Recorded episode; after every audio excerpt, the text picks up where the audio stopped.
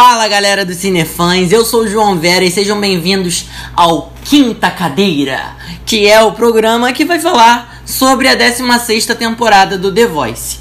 Esse programa vai ao ar todas as sextas e sábados, que são logo depois que passam os programas do The Voice, e eu vou estar comentando sobre os cantores, sobre o que, eu gostei, sobre o que, eu não gostei. É Vou estar tá escolhendo alguns para fazer como se fosse um time só meu.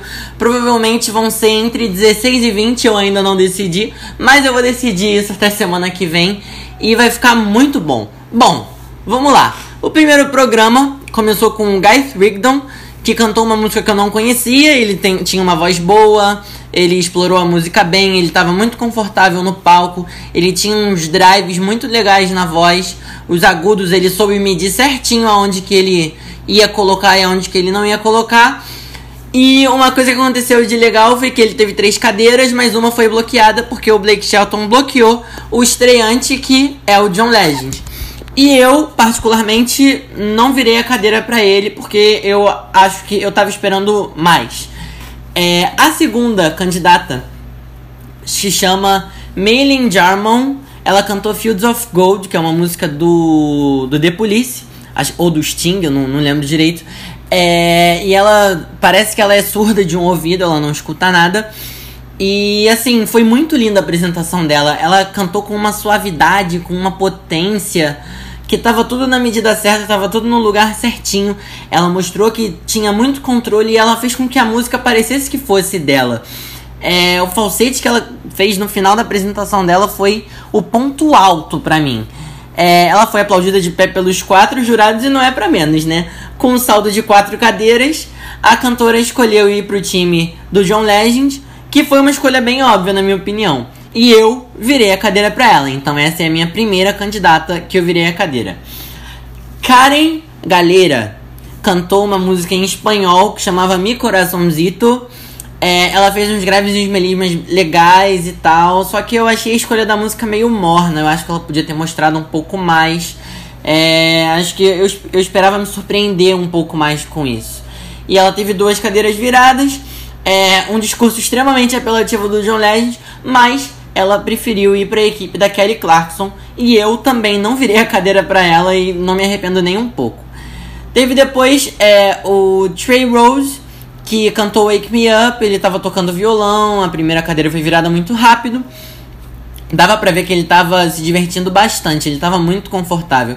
Ele cantou a música da forma que tinha ser, que ser cantada, não teve muitas surpresas para mim, ele tinha uma potência legal, é, e só viraram o Blake e o Adam, que são os mais antigos, né? Que até brincaram que ah, essa é a batalha dos, dos velhinhos, né? Dos que já estão há mais tempo no programa. E seguindo a sua vontade, o Trey foi para a equipe do Adam, que teve seu primeiro pupilo na temporada.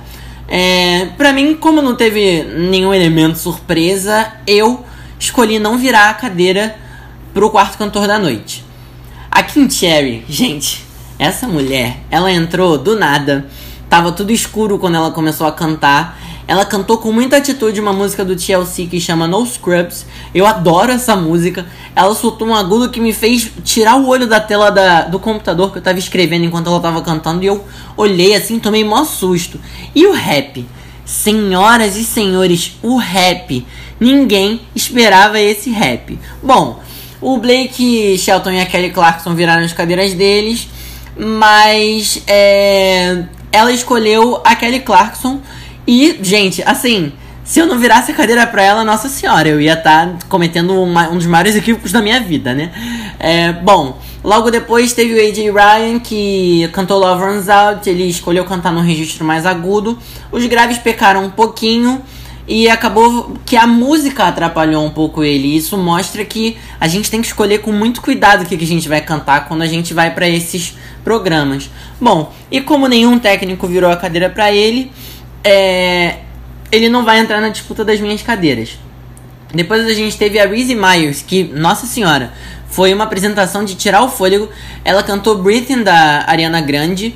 E do início ao fim da apresentação, o poder dela estava em se preocupar em passar muita emoção nos seus dois minutinhos para convencer os quatro técnicos. E o único louco que não virou a cadeira foi o Adam. Eu não sei sinceramente o que passou na cabeça dele. Bom, ela escolheu a equipe da Kelly Clarkson e foi a melhor escolha para que ela podia fazer para ela, na minha opinião. E assim, sinceramente, é mais uma que eu viro a cadeira. Então até agora eu virei a cadeira para três cantores. Bom, depois a gente teve a Lizzie Rainey, que cantou Sex on Fire, que é uma música do Kings of Leon. Ela cantou ano passado e foi eliminada logo nas Blind Audition, Auditions. É, pra mim, ela tava legal, ela deu uns nuances diferentes na música, ela passou do forte pro suave, numa música que pede, pedia, né, no, no original um punch um pouco maior, uma potência um pouco maior. É, sobrou até pro pedestal que foi parar no chão. É, tava tudo no ponto. Bom, infelizmente só foi o suficiente para uma cadeira e foi logo a cadeira do John Legend que virou sozinho e ficou com a cantora só pra ele. Ele não precisou nem brigar. Bom, parabéns a Lisa que tá dentro dessa vez, mas eu não viro a cadeira para ela. Depois a gente teve o Jimmy Mowry, que cantou Attention, do Charlie Puth. E eu amo essa música, gente. Vocês não têm ideia de como eu amo essa música. Bom, o Adam virou muito rápido e o menino ficou meio desconcertado, assim. Ele desconcentrou na hora que o Adam virou. É, a apresentação podia ter sido muito melhor do que foi.